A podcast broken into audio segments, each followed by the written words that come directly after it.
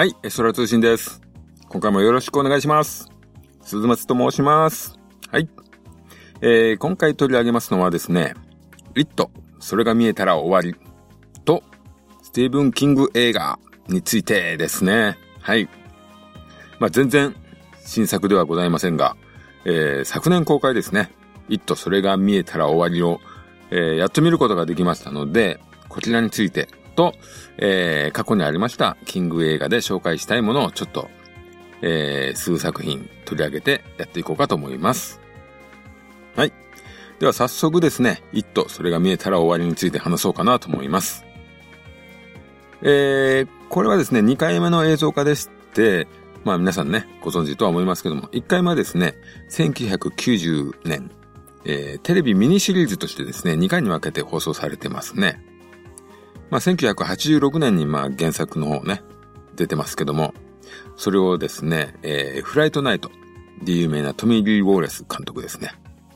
フライトナイトっていうのはですね、あの、吸血鬼、お隣さんが引っ越してきた人が吸血鬼だったかな？で、それを退治するために、えー、テレビ番組でヴァンパイアハンターやってる人を呼んでくるっていう、ちょっとなかなかね、面白い映画だったと思います。見たんですけど、ちょっとあんまり記憶ないですね。はい。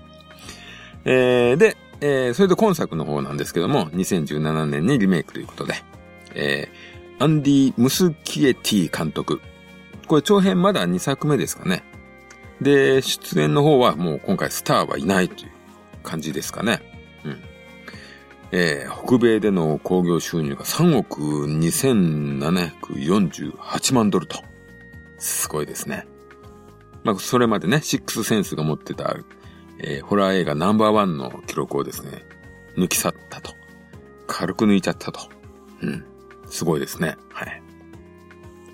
まあ、今回あれですね、話の、今回の、まあ、この作品の話は、ペニーワイズというですね、まあ、子供にしか、子供にしか見えない不気味なピエロ。これがですね、このデリーという街にですね、27年周期で現れて、夢を抱く思春期の少年少女であり、相手が恐怖と感じるものの姿に変化して、そい、そしてパクッと食べちゃうと。まあそういう話ですね。まあ、今回ね、あのメンバー、主役メンバーが7人いまして、主人公ビル。えー、彼はちょっとね、ちょっとどもったりしてて、えー、負け犬クラブというね、まあ、ルーザーズというね、自虐的なチーム名のリーダー的存在と。まあ、彼にはですね、ジョージーという弟がいたんですけども、えー、冒頭でね、ちょっと偉い目にあって、まあ一応作品の中では行方不明ということになってますね。はい。えー、で、他にもベンというね、転校してきたばかりのちょっと太っちょの少年。まあまだね、間がないから友達いないと。それで図書館に、えー、図書室。学校の図書室にもうこもってるじゃないですけどね。ずっと通ってると。で、そこでね、街の秘密とかを調べてる感じですね。はい。えー、リッチーという親友もいますね。メガネの少年。まあ、ちょっとひねくれてね、斜めからもの見るような感じでいましたね。はい。あとヒロインでこう、ベバリーというですね、まあちょっと学校内でいじめを受けてる少女ですね。うん、なんか変な噂が立ったりとかして。またですね、父親からどうもこう、性的暴力を受けてるというような表現がございますと。はい。えー、あとスタンディ。まあ、ユダヤ系の少年ですね。まあ、この中で一番ちょっと目立たない方かなっていう感じをしましたですけども、はい。あと、マイクというね、アフリカ系の少年。まあ、家業がですね、まあ、あの、家畜を殺す仕事と。まあ、その辺の今見習いをしている感じですかね。はい。えー、で、エディ。まあ、全息持ちの少年なんですけども、まあ、あの、なんていうんですかね。母親がちょっとね、あの、厳しいというか、束縛してる感じですよね。うん。過保護というか。うん。まあそういう感じの、あの、子離れできない母親というかですね、そういう人を、えー、親に持ってる少年ですね、エディは。はい。で、この7人がメインなんですけども、それと、えー、対立グループというかですね、ヘンリーというですね、こう不良グループのリーダーがいますね。もうほんとこのグループは、えー、ルーザー的な人に本当にね、いじめをしてる悪いやつです。はい。まあ、警官の息子ですね。親は結構厳しい感じです。はい。まあ、今回ね、この辺のメンバーが軸になってるんですけども、まあ、このね、作品のね、率直な感想としてはですね、まあ、良質なホラー映画かなと思いますね。まあ、特にね、ホラー要素として、こう、ね、今現在自分にとって新しいものがあったかというと、それほどでもないんですけども、で、今回の作品ね、やっぱりこの、子供がいっぱい出てるってことでね、スタンドバイミーがね、引き合いに出されることが多いですね。まあ見てる途中自分はそこはあんまりね、感じなかったんですけども。むしろあの、作品の流れがですね、このエルム街の悪夢ですね。まあ、あれのローティーンバージョンみたいだなっていうふうに思いましたですね。うん。なんていうんですかね、この街の過去の呪いが今の子供にこう降りかかってるみたいな感じのところがですね、ちょっと似てるかなと。あの、フレディのごとくですね、ペニーワイズもこう幻覚を見せてですね、恐怖におの抜かせる感じもこう、ちょっと近いものがありますよね。まあ、エルム街のね、第一作が1984年なんで、イットの小説が86年なんで、こうね、キングさんも少し影響を受けたのかなとちょっと思ってしまいますが、うん、どうなんでしょうか。まあ、ちょっとこれね、ちょっと別の話なんですけども、この見る前に、ジーパーズ・クリーパーズっていうね、映画も見たんですよ。で、この作品がなんかちょっとこれも似ててですね、こっちは23年ごとにこうね、地下室で人を食う化け物が現れるっていう映画を見たんですよね。うん。これはあの、ジーパーズ・クリーパーズの方がちょっとパクったんですかね。まあそんな気がしないでもないですね。えー、で、今回の感想に戻りますけども、今回はね、ホラー映画によくある設定のね、ハイティーンが餌食になるものとは違ってですね、まあローティーンですかね、あれね。何歳なんでしょうね。うん。まあ、しかもね、学校ではこう、決してこう、目立たない系のグループじゃないですか。ほんと自虐的にルーザーズクラブなんて言ってますよね。まあね、この設定がですね、なんかね、中学の頃のちょっと自分みたいなところがあってですね、まあ、ほんとね、この自分もね、ほんといけてない中学生だったんでね、親近感が割とあったりしましたですね。まあそういうね、シンパシーもあったんで、ああ、それとですね、まだ主役グループが本当子供だっていうのもあってですね、誰も死んでほしくないなーっていうね、思いがですね、もう序盤からありましたね。まあ実はこのホラー映画でね、こういう感情をね、持つっていうのは、これ意外と少ないですよね。普段はね、こいつが死ぬんだろうなって予想したりしてね、楽しんだりしてるんですけど、まあね、この映画ではですね、なんかみんな頑張れって思っちゃいましたね。まあそしてみんな頑張るんですよね。うん。まあ、ホラーというよりですね、本当青春映画の側面が割と今回大きいなと思いました。うん。こう、ルーザーズの成長映画っていうかですね、まあ、不良と戦ったり、こう、モンスター討伐に向かったり、なんかこう、すがすがしかったですよね。まあ、この辺はすごく良かったんじゃないでしょうか。なんでね、こう、見終わった印象から言うとですね、非常に見やすいキング映画だなと、正直思いましたね。まあ、キングのね、小説をですね、あのー、そんなにね、読んでるわけでもなく数冊ぐらいしか読んだことないんですけども、なんというかこのお馴染みの世界観というかですね、こう共通項みたいなものがあったりするじゃないですか。まずあまりこう都会の話とかより、こうむしろ田舎が多いですよね。まあ、キャッスルロックというか。うん、で、こう偏屈なじじいとかですね、ちょっと偏った思考のおばさんとかね、そういう癖者のキャラが結構出ますよね。今回そういうのがね、あんまりないのかなと。そしてですね、あの、登場人物、主要な登場人物が抱えている、こう、闇の部分。うん。まあ、良くない境遇とか、こう、トラウマな過去とか。その辺の要素がですね、まあ、ありますよね。うん。まあ、例えばこの、ショーシャンクの空にみたいなね、ラストが突き抜ける、こう、爽快な印象の映画でもですね、もうその途中ではですね、釜掘られたりね、結構ひどい目に遭ってますよね。ああいうえぐい部分っていうのがね、いつもあるんですよね。うん。イットに関して言うとですね、そこはすごく今回マイルドにされてましたよね。こう主人公のね、こう、弟、主人公が弟ジョージのことをね、引きずって親との関係がね、ちょっとおかしくなったりしてますよね。あと、こう、ヒロインのビバリーが、親父におそらくこう、性的なことをやられてるじゃないですか。うん。あとこう、エディがね、体が弱いってこう嘘をつかれてですね、母親がやたら束縛したりとか。あと不良のヘンリーですね。あれ警官の親父がもう異常に厳しかったりとかあるじゃないですか。この映画では、あの、その辺をですね、そういう関係性をこう、ちょっと垣間見せるだけで、こう、見る側がこう、不快な思いを感じるレベルまでね、こう、必要に見せてないですよね。今までのはね、そういうところが結構濃かった気がするんですよね。うん。うーん、まあ、だからこれだけこう逆にヒットしたのかなと思いますよね。まあ、ただね、やっぱり個人としてはですね、ここをもっとね、描いてほしかったんですよ。まあ、そういうところをね、もう、キングの世界かなとすごく思ってるんで。うん。まあ、ね、まあそういうのもね。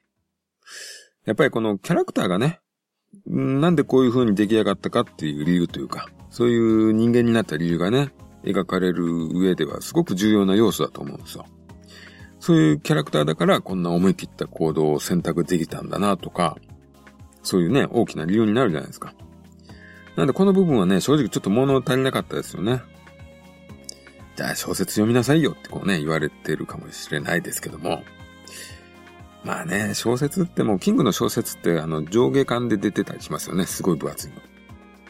まあ、あれをね、映画にするとなるとですね、やっぱり何を残して何を起きるかってことだと思いますよね。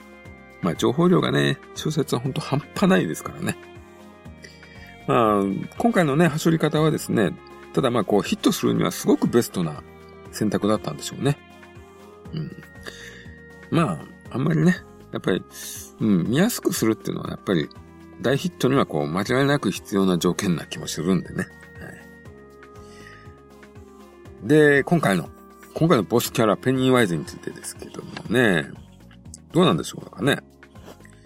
まあ、昔のバージョンをですね、見てればこうどう思ったかわかんないですけども、まあ、今回自分がね、見て思ったのは本当に、まあ、ちょっと最初も言いましたけど、まあ、フレディだなと。エルム街の悪夢のフレディだなと思いましたね。まあ、よく喋るし、変身もするし、まあ、からかってからかって、ビビらせてから殺すみたいなね。うん。まあ、なんでね、うん。まあ、特に新しいものは感じなかったんですけども、うん。まあ、冒頭のね、初登場のところはいいですね。あそこはグッときますよね。この、下水にいてそこに来たこう、ジョージと会話して、こう、自分のペースにこう、持ち込んでいく感じですね。あのね、隙間から見えるペニーワイズはグッときますね。ああいうのって、こう、何何ってこう、すごい興味湧きますよね。で、ガブリってね、いきますよね。あれすごいですよね。こう、なんか、口が変形するんですね。すごいです。あれ、モンスターですわ。ただね、あのー、ちょっとね、あの、好きじゃない表現もありましたね。あの、なんかこう、近づいてくるときにこう、早回しみたいになるじゃないですか。なんかあれ、ちょっとあんま良くないですね。俺、ちょっとコミカルな感じがして、ちょっと嫌でしたね。うん。まあ、どうですかね、皆さん、ペニーワイズは。まあ、自分にとってはですね、こう、レザーフェイスとか、フレディとか、ジェイソンほどね、ではないかなと思いました。はい。うん。まあね、あのー、このね、作品、原作の方はこう、ね、大人になってからの27年後の話ですか。があるみたいなんでね。で、今回ね、この作品あの、続編決定してるみたいで、もうそっちの話になってるみたいですね。ええ。なんかキャストが一部発表されてた気がしますね。はい。まあそれは楽しみですね。まあ間違いなく見るでしょう。はい。まあ、今回一トに関してはこんな感じで終わりにしときましょうかね。で、その他のキング作品でちょっとね、自分の好きなやつとか紹介しようかなと思います。まあ、今回ね、あの、先ほども出た比較対象にされがちなスタンドバイミー。まあ、これをまあ、とりあえず話しておきますが、えー、ね。これ1986年の作品。うん。まあ、ご存知、死体探しの旅に出るガキ4人のひと夏の話ですよね。これね、たまたまね、ずっと昔に録画してたのがあったんで、今回見返してたんですよ。いや、もうこれね、もう完璧な映画ですよね。まあ、なんつうんですか、こう、どうでもいいことに、こう、夢中な、ほんとこう、今を楽しんで生きるクソガキ。まあそうなんですけども、それと同時にですね、過去と未来にこう、押しつぶされそうになるこう、12歳のね、感情。まあ、この辺すごい、ね、すごく上手に描いてますよね。まあ、この作品と比較するとですね、こう、一途の人物描写というか、その辺は直感、やっぱり薄く感じざるを得ないですね。うん。本当ね、こう、バックボーンがね、丁寧に物語に入ってます。こう、子供のらしい、こう、バカっぽいこととですね、ちょっとこの、マジなところというか、弱みをさらけ出して、こうね、仲間と抱き合うような感じのところがもうほんと交互に入りますよね。もうなんていうんですか、意味のないシーンがね、一つもない気がしましたね。うん、で、あの4人ってね、こう、2-2に大体分けられるじゃないですか。ゴーディー・クリスのこう賢い側と、テディ・バーンのアホアホ側で。でね、アホアホ側はですね、物語で悪役だったキーファー・サザーランド演じるエースたちのようにね、不良になって、その後はつるむことがなくなっていくと。うん。グループだった4人もなんかね、変わっていくんですよね。こういうところを、本当最後ナレーションで触れてますよね。うん。で、原作にはね、書いてあるんですけども、後々あの、ゴーディ以外の3人はね、若くして亡くなってるんですよね。大人になって。うん。まあ、こういうこともあってね、輝いてたあの頃的な感じがほんと一層強いですよね。うん。にしてもあの、キーファー、かっこいいですね。不良役のキーファー。うん。まあ、ロストボーイっていう映画でもね、不良の吸血鬼演じてますね。あれもかっこいいです。まこっちの映画のね、ロストボーイの方でも、テディ役のコリー・フェルドマンと共演してますね。うん。あれもおすすめです。えー、続きまして、おすすめ作品、デッドゾーン。1983年作品。監督はカナダの記載デビッド・クローネンバーグ。主演はクリストファー・ウォーケンですね。うん。まあ、人に触れることで過去や未来を見ることができる能力を持ってしまった男、ジョニー・スミスの話ですね。まあ、恋人とのね、もうデート帰り、うん、交通事故に遭いまして、5年間昏睡状態になってしまうんですね。で、目が覚めるとこの能力を持ってると。で、目が覚めた時には彼女はね、すでに他の男と結婚して子供がいると。そしてですね、この能力でもってして見える過去や未来はね、本当にもう死や悲劇なんですね。まあそんな時にですね、地元の政治家で、まあその政治家の手を触れた時に見えた未来が、てんてんてん、というお話ですね。うん。ほんとこれね、物悲しくてね、痛々しい映画です。これを見てからですね、しばらくね、クローネンバーグ映画にね、ハマりましたわ。ちょっと追っかけましたね。ほんとこれ大好きな映画ですわ。まあね、あのー、ちょっと前にテレビドラマもね、作られてますね。こっちはね、見てないです。まあ、クローネンバーグでもないし、クリストファー・ウォーケンでもないので。なんかテレビになっちゃうと、あの、毎回、こう、警察に協力して、事件解決していくような話になりそうなんで見てません。まあ、勝手な推測ではありますが。はい。えー、続きまして、あの、ミスト。2007年の作品。これはですね、もうね、今やもう後々の悪いバッドエンド映画のこう代表格ですよね。何かね、本当につくづくこう、報われない展開の映画ですね。まああれじゃないですか。世の中なんてね。まあ自分がね、もし正しいと間違いなくてもですね、もう他の意見に飲まり、飲め、飲み込まれたりですね。何か夢見てね、コツコツ頑張ってても、こう、もらい事故で死んだりするじゃないですか。人間って。まあね、そういうことをね、あの、私自身よく考えたりするんでね、こういうバッドエンドの映画もね、あるある、しゃあないしゃあない、と思うんですよね。結構好きなんですよ、これ。うん。この映画ね、こう、このラストばっかりね、語られがちなんですけども、あの、クトゥルー的なね、うん、感じもありますよね。開かれた異世界との扉みたいな設定とか。まあ、あの、クリーチャーデザインとかもね、もう独特でね、すっごい、色してますよね。なんかもう、血の気の通ってないような生物がいっぱい出てきますね。うん。であとね、これあの、ゾンビものにはよくあるんですけども、こう、閉鎖された空間の中でね、恐怖におののくあまり壊れてく人間というかね。うん、人間同士のこのいさかいとかがね、描かれてますよね。そういう見方しても結構面白いと思いますよ。本当ですね、このバッドエンドを見るですね、覚悟ができている人は見てください。おすすめです。うん。えー、続きましては、えー、クリープショー。1982年の作品ですね。これはあの、オムニバス形式の短編映画集と。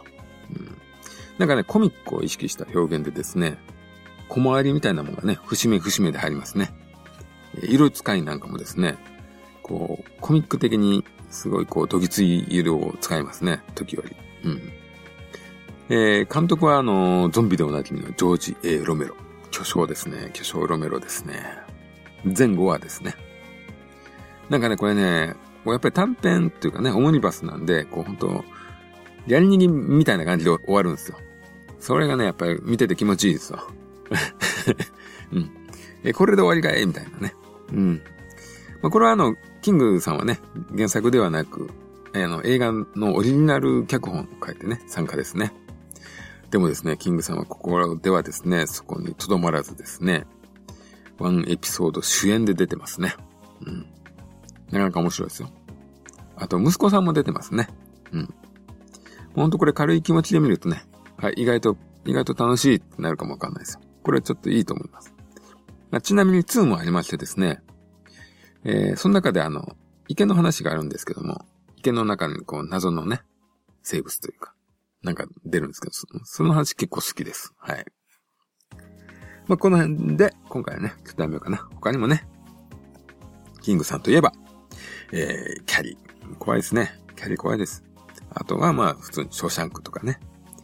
あとゴールデンボーイとかもありますよね。あれはちょっとあの、X メンの監督、主演、主演、主演じゃないな。あの、じいさんとコンビでですね。うん。あと、クリスティーンなんかもいいですね。あの、カーペンター作品ですね。うん。まあ、他にもね、いろいろありますけどね。シルバーブリッドなんかもね。ちょっと面白いですよ。うん。なんかやっぱり独特のね、あの空気感があるんでね、キング映画っていうのは。本当にこう、おすすめですね。はい。まあこれからもどんどんどんどん作られるんでしょうね。まあ最近ちょっとヒホラー感が強くなってる気もするんですけども。うん。まあただ人物のね、描き方っていうのはやっぱり、うん。深いもんがありますんで。ね、これからも見続けることでしょう。はい。じゃあ今回はこんなところで。はい。キング作品でした。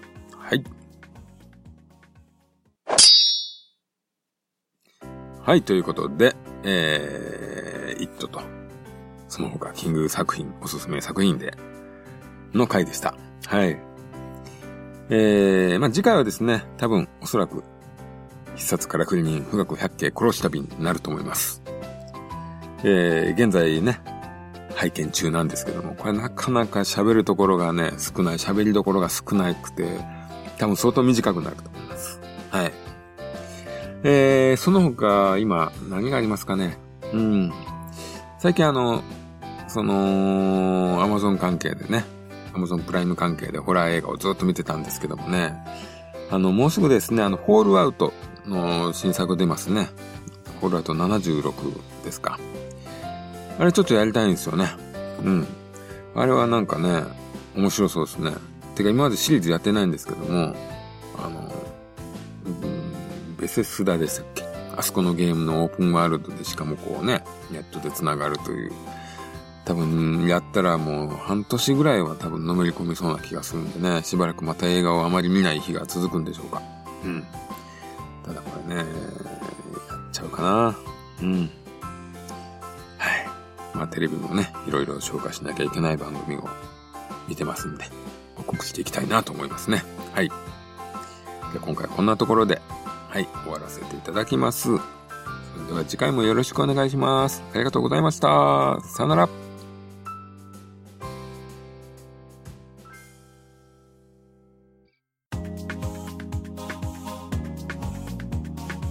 空通信ではお便りをお待ちしておりますツイッターハッシュタグエソラ通信その他シーサーブログのコメント欄 G メールの方でもお待ちしております気軽に感想ご意見をお寄せください。